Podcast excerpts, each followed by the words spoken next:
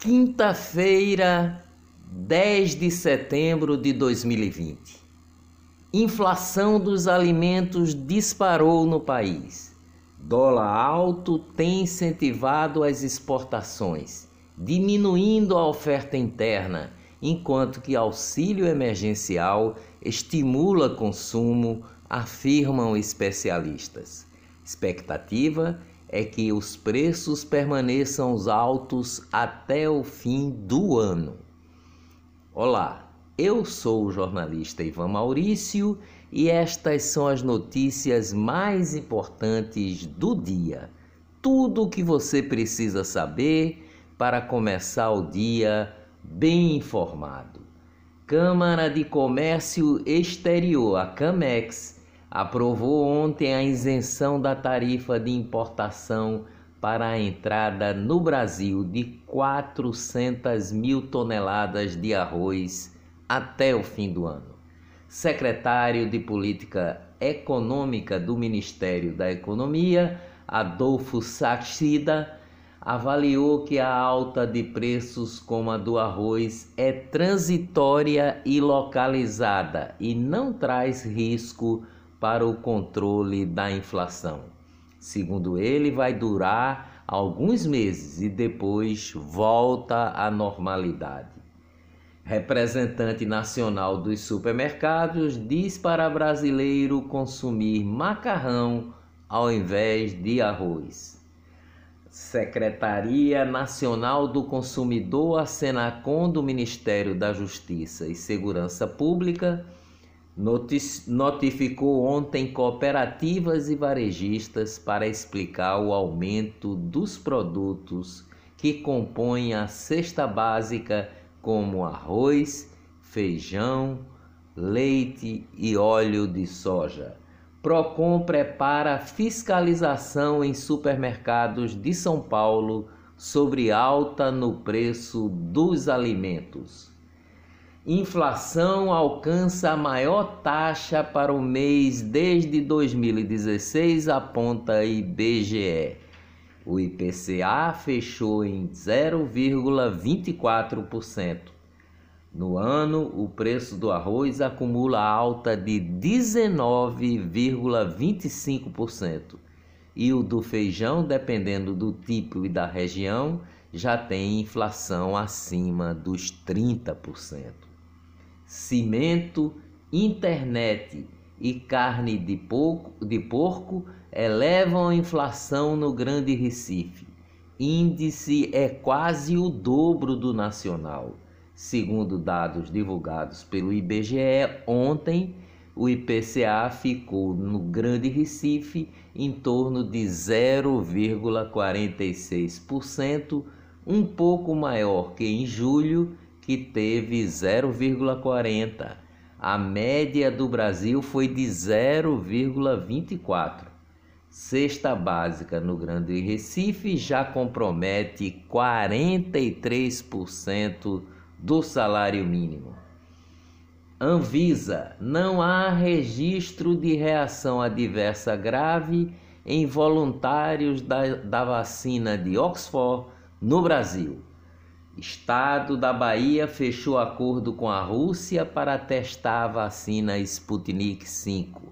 Depois do Paraná, o governador da Bahia, Rui Costa, assinou ontem um acordo de confidencialidade com o governo russo para realizar testes da vacina contra o novo coronavírus. Caixa Econômica Federal anunciou uma campanha para renegociação de dívidas que começou ontem e vai até o dia 31 de dezembro de 2020. Segundo a instituição, os descontos no, nos pagamentos podem chegar até 90%. A campanha chamada de Você no Azul pode alcançar 3 milhões de pessoas e 359 mil empresas com dívidas em aberto com a Caixa Econômica Federal. O público-alvo vai de brasileiros com dívidas de 50 reais até 5 milhões.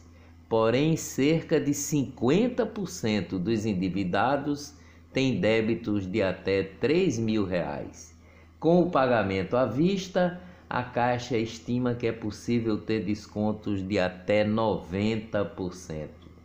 Porém, diz o banco, as condições variam conforme a modalidade de crédito contratada e o período de atraso. Além das agências bancárias, a Caixa permitirá que a renegociação de dívida poderá ser feita pelo WhatsApp. Anote o número 0800 726 0104.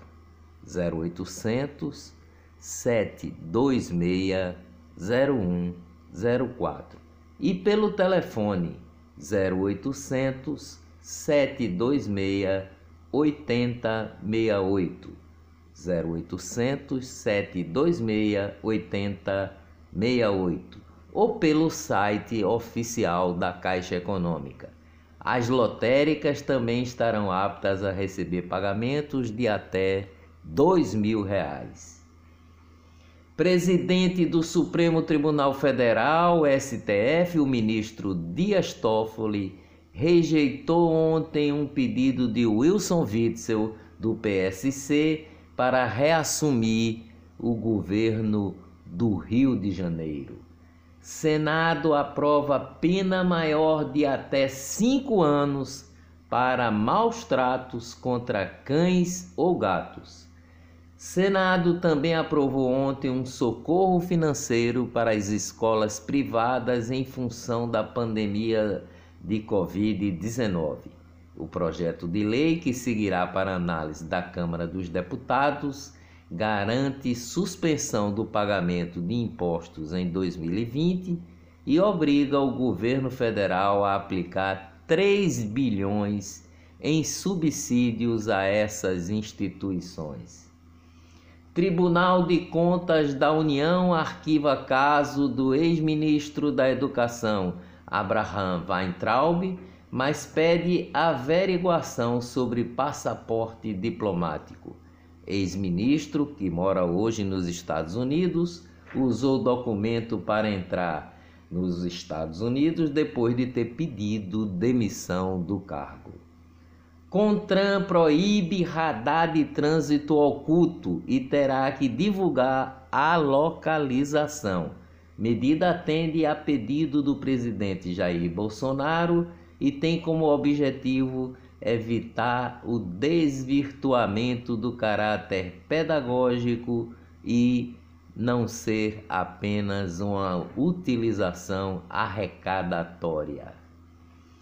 Escapelamento de Débora Dantas. Após um ano, polícia ainda não concluiu a investigação do acidente de kart.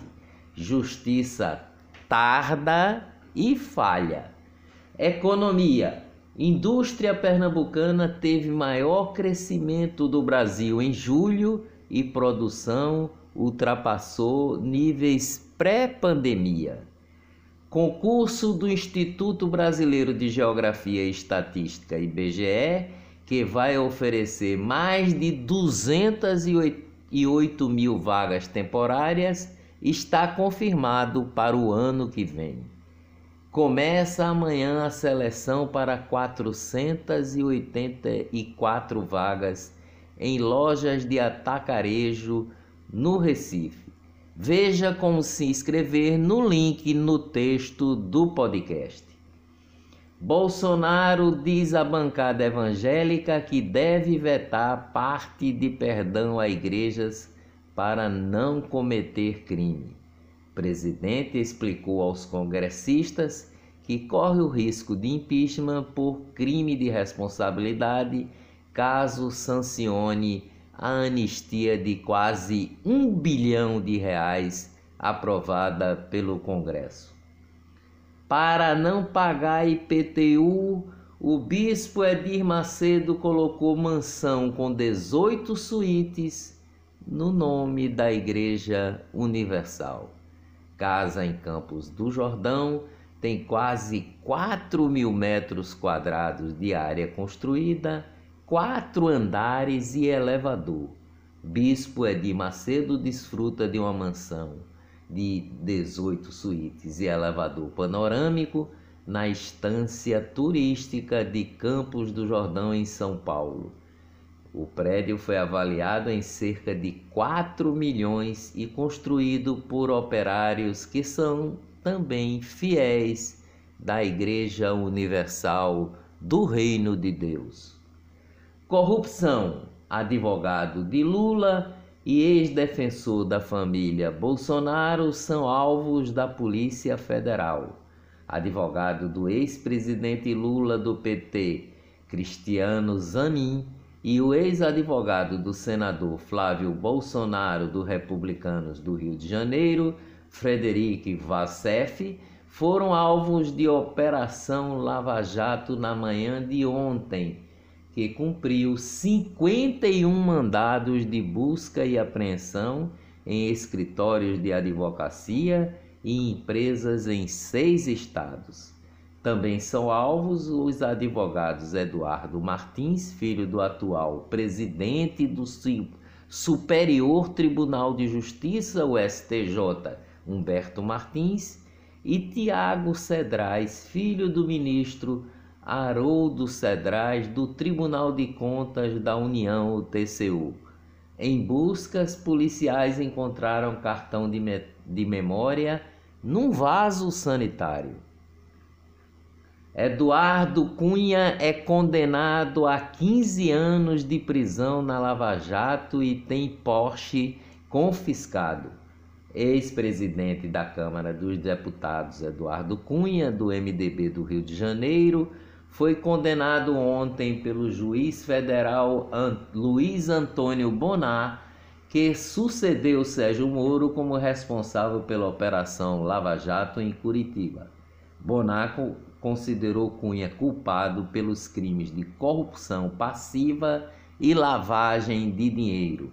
A sentença cita o recebimento comprovado de ao menos um milhão e 504 mil reais pelo ex-deputado. Luiz, juiz da Lava Jato, determinou o confisco de quatro carros de Eduardo Cunha, sendo um deles um Porsche. Procuradoria-Geral da República prorroga Lava Jato do Paraná por mais quatro meses. Força Tarefa havia pedido um ano. Prazo total é de quatro meses e 21 dias. Procuradoria manteve a composição dos 14 membros na equipe. Instituto Nacional de Advogados, o INAD, pediu ao Conselho Federal da OAB o afastamento imediato do presidente da Ordem dos Advogados do Brasil, OAB, Felipe Santa Cruz pela su suspeita que teria recebido 120 mil reais do ex-presidente da Fé Comércio, Orlando Diniz, por meio de um contrato fictício. O dinheiro teria sido utilizado na eleição de Felipe Santa Cruz na OAB. Covid em Pernambuco com mais 989 casos da Covid-19 e 23 mortes, Pernambuco registra 133.579 infectados e 7.764 óbitos. Com relação aos 23 óbitos, 17 mortes aconteceram entre o dia 2 de maio e 5 de setembro. 115.800 pacientes foram recuperados da doença. Demora, superlotação e frota insuficiente lideram queixas de passageiros de ônibus, diz pesquisa feita pela Fé Comércio, a Federação do Comércio, em Pernambuco em quatro terminais integrados do Grande Recife durante a pandemia. Redução de linhas é outro problema citado. É a maior contradição do discurso do governo do estado. Como pedir o isolamento às pessoas se o governo superlota as pessoas dentro do ônibus? Passo do Frevo retoma atendimento ao público a partir desta quinta-feira. Jardim, Jardim Botânico do Recife reabre ao público nesta sexta-feira. Covid no Brasil. Após uma semana de queda, Brasil volta a contabilizar mais de mil mortes por coronavírus em 24 horas. Ministério da Saúde registrou ontem mais 35.816 casos e 1.075 mortes por Covid-19. Ao todo, o país contabiliza 4 milhões e 197 mil diagnósticos e 128.539 vítimas fatais da doença causada pelo novo coronavírus. Morte por Covid-19, no entanto, cai em 17 estados. Nos últimos 14 dias, ninguém morreu de Covid em 321 cidades de São Paulo. Covid no mundo. Número de mortos pelo coronavírus no mundo passa de 900 mil, diz a agência France Press. Trump admitiu a jornalistas que sabia da gravidade da Covid, mas minimizou o risco. Não queria causar pânico, disse o presidente dos Estados Unidos, Donald Trump após admitir que minimizou a Covid-19. Trump quis minimizar o perigo do, do coronavírus, mostra o livro do jornalista investigativo Bob Woodward. Governo dos Estados Unidos flexibilizará a triagem de brasileiros em aeroporto. Nova York autoriza restaurantes a atenderem em ambientes fechados.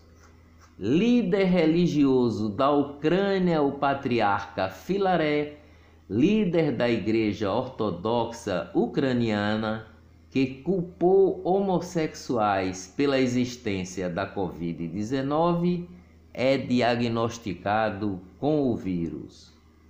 Agora, a boa notícia sobre o combate ao coronavírus. Duas vacinas chinesas já foram aplicadas em centenas de milhares de pessoas a partir de um protocolo de emergência em vigor na China e até agora nenhum dos pacientes apresentou efeito colateral grave nem foi infectado pelo novo coronavírus. É o que afirma um porta-voz da China National Biotech Group, órgão do governo chinês responsável pelo desenvolvimento das vacinas. Dias melhores virão. Até amanhã, bem cedinho.